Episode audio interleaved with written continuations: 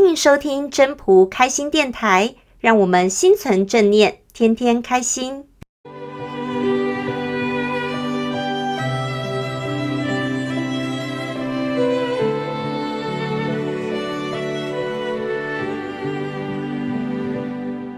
第八章：上善若水。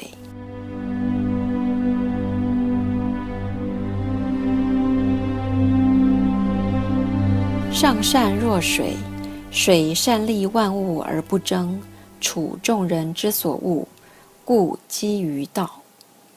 居善地，心善渊，与善仁，言善信，正善治，事善能，动善时。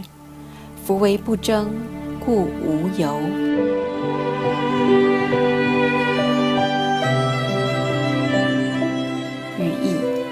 最高的善像水一样，水能滋养万物，不和万物相争，停留在大家厌恶的卑下之处，所以水是很接近道了。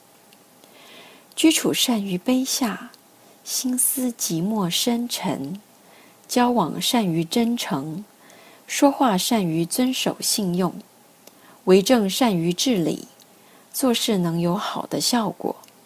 行动时能掌握好的时机，正因为不和人相争，所以不会招来怨恨。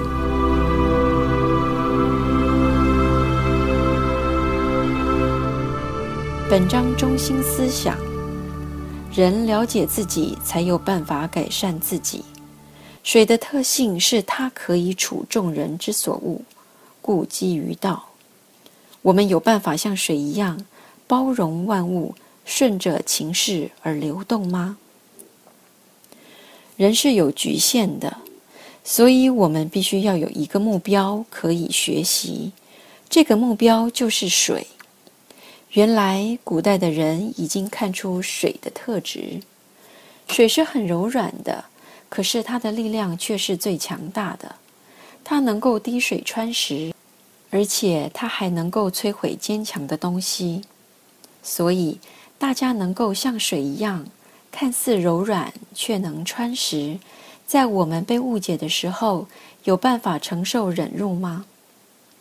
其实，这个宇宙跟世界有两个轨道在进行，一个是人看得到的轨道，一个是人看不到的轨道。那人看不到的轨道就是天道。知道宇宙间行星万物，它们循着轨迹，为何可以如此的顺序绕行的走吗？就是有轨道，有轨道，它不受干扰，可以循道而行。我们人凡事会有问题，就是从争而来。水不会争，从高处向下流，你要让它逆势向上很难。所以，它隐喻着我们人好争的相反，愿意处于低下，才有可能有别的发展。怎么会有争论？就是为了私心，为了利益。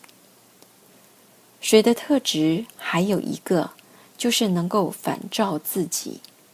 水可以当镜，可以看到自己；水也可以洗涤万物。这些特质都是我们必须学习的，所以整合全部的水的特质，归纳出来，一个就是滋养万物、利他，本性柔软不争，处于卑下的地方处下；还有一个就是柔能克刚，再来是反求诸己，它像镜子一样。可以很诚实的表达出我们是什么样子，还有可以洗涤万物，用它的清明来洗涤万物，即使再怎么脏，也可以借由水来清澈它。水看似简单，其实不是那么的简单。水能载舟，也能覆舟。水用在好的地方就是极善，用在不好的地方，它也有可能造成人的生命财产损失。所以水自古以来就是我们人类学习的对象。